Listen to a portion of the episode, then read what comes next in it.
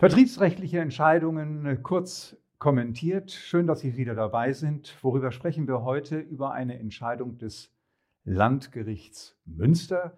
Worum ging es?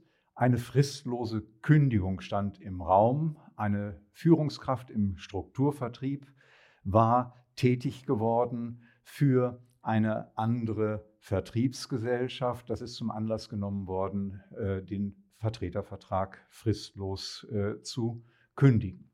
Der Strukturvertrieb, um den es ging, äh, handelt mit äh, Nahrungsergänzungsmitteln, Kosmetik und Parfum.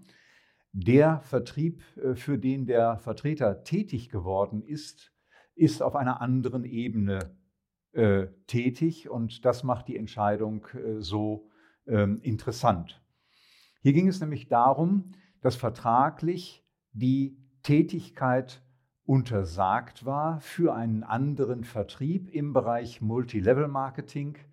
Ähm, und das Landgericht hat trotz der nicht äh, gegebenen Wettbewerbssituation auf der Produktebene auf eine Vertragsverletzung äh, erkannt. Geklagt hatte ein Organisationsleiter im strukturierten äh, Vertrieb, also ein unechter Hauptvertreter, auf die Feststellung, dass die fristlose Kündigung unberechtigt ist. Die Aufgabe des Hauptvertreters bestand darin, wie bei allen Führungskräften im strukturierten Vertrieb, die eigene Vertriebsstruktur aufzubauen, zu betreuen, zu schulen und äh, zu überwachen. Ähm, gegen dieses vertragliche Verbot, äh, einen anderen strukturierten Vertrieb äh, zu vertreten, ähm, hat der Vertreter insofern verstoßen, nach Ansicht des Landgerichts, als er Vertriebspartner auf eine Tätigkeit für diesen anderen Vertrieb angesprochen äh, hat. Dieser andere Vertrieb äh, bestand darin, dass es ähm, äh, für, einen, für den Betreiber eines digitalen Marktplatzes äh, ja, Kunden gesucht wurden, die dort eben Online-Shops ähm, oder Werbung schalten und äh, äh, mit ihren Online-Shops diese Werbung verlinken, wodurch dann über ein Bonussystem eine Vergütung äh, versprochen war, und zwar als passives Einkommen in Anführungsstrichen. Der Unternehmer hat diese Tätigkeit nicht geduldet und hat den Kläger äh, abgemahnt. Der Kläger hat sich damit gerechtfertigt, dass er gesagt hat, also Moment, ähm, äh, ich mache das nicht mehr, für den äh, Vertrieb tätig zu werden. Später hat er dann aber eine E-Mail an Vertriebspartner seiner Struktur geschickt, wo er sich dann als External Partner dieses neuen Vertriebes äh, dargestellt hat und wo er die Vertriebspartner aufgefordert hat, in Anführungsstrichen, mh, hm, ihn zu kontaktieren bei Fragen. Der Unternehmer hat nicht lange gezögert, hat fristlos äh, gekündigt und äh, die Feststellungsklage hat das Landgericht abgewiesen, weil sie unabhängig von dem bestehenden Konkurrenzverhältnis eine ähm, Tätigkeit ähm, im strukturierten Vertrieb angenommen hat und die sei nach dem Vertrag eben ähm, untersagt worden, weshalb die äh, fristlose Kündigung gerechtfertigt äh, sei. Ähm, maßgeblich war nach Auffassung des äh, Gerichts, dass die Gefahr besteht nach der Vertragsklausel, dass gewissermaßen abgeworbene Vertriebspartner sich dann beschränken auf diese Tätigkeit für den anderen Vertrieb und damit eben im eigenen Vertrieb äh, nachlassen und dass so eben eine Interessenbeeinträchtigung äh, seitens des äh, vertretenen Vertriebes äh, gegeben ist, weshalb die Kündigung letztlich äh, gerechtfertigt sei. Nach meinem Dafürhalten ist die Entscheidung immerhin oder zumindest, sagen wir mal, bedenklich. Und zwar aus einem einfachen Grund. Gerichte neigen sehr häufig dazu, ähm, Formularverträge auszulegen und dort sehr viel hineinzulegen. Hier eben die Gefahr, die davon ausgeht, in einem anderen Strukturvertrieb aktiv tätig zu äh, sein, ähm, Betreuungsleistungen zu erbringen und so weiter und so fort.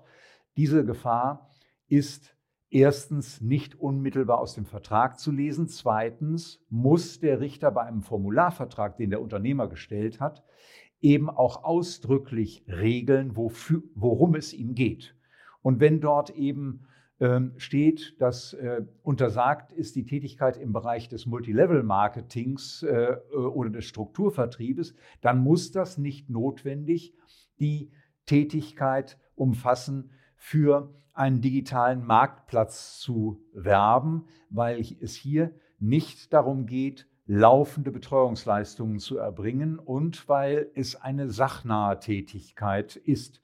Das hat das Gericht äh, äh, versäumt. Es hat aber auf der anderen Seite auch nicht geprüft, ob hier durch die entfaltete Tätigkeit ähm, überhaupt für einen Strukturvertrieb eine Tätigkeit erbracht worden ist. Das Gericht hat lediglich darauf abgestellt, dass passive ein Bonussystem besteht und dass passive Einkünfte ähm, generiert werden. Aber das ist natürlich nicht oder deckt sich nicht mit dem vom Gericht selbst, mit der vom Gericht selbst angenommenen Gefahr, die darin besteht, dass Vertriebspartner und auch der unechte Hauptvertreter, also der Orgaleiter, der hier äh, die Klage führte, in Anführungsstrichen, sich auf andere Dinge äh, konzentrieren. Womit ich nicht sagen will, ähm, dass man als unechter Hauptvertreter im Strukturvertrieb grundsätzlich auch einen fremden Vertrieb aufbauen kann. Nein, das geht auf keinen Fall. Ähm, wenn ähm, hier nicht mehr genügend Anstrengungen unternommen werden, ähm, für den Unternehmer tätig zu werden. Aber wenn das im Vertrag geregelt werden soll, dann muss eben auch ausdrücklich dort stehen, worum es geht. Das können zwei Aspekte sein. Das kann einmal der Aspekt sein, dass die anderweitige Tätigkeit verhindert, dass der Vertreter hier noch sich hinreichend anstrengt für den eigenen Vertrieb, weil er eben äh, die fremden grünen Wiesen sieht und sich dort eher engagiert. Das kann aber auch sein, dass die Produkte nicht miteinander kompatibel äh, sind, dass also Vertriebskraft abgezogen wird oder sogar ein negativer Impact ähm, dadurch verbunden ist, dass die äh, anderen Produkte nicht die Qualität haben, die der äh, äh, Vertrieb mit seinen Produkten erreicht. Das ist im Streitfall nicht geprüft worden. Trotzdem äh, muss ich sagen, dass das wahrscheinlich im Ergebnis in Ordnung geht, dieses Urteil, und zwar aus einem einfachen Grund.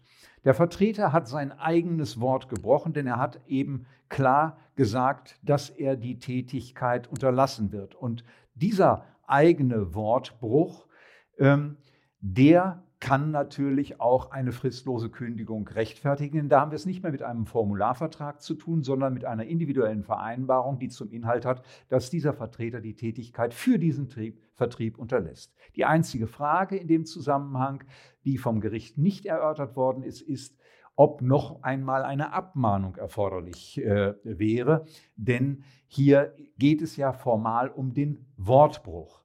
Materiell aber geht es darum, dass die Tätigkeit für den anderen Vertrieb ausgeübt äh, worden ist. Und da war bereits eine Abmahnung im Raum, sodass ich sagen würde, äh, an der fehlenden Abmahnung scheitert das Ganze nicht. Das heißt also, im Ergebnis hat das Landgericht richtig entschieden. In der Begründung ist da noch ein bisschen Nachhilfebedarf.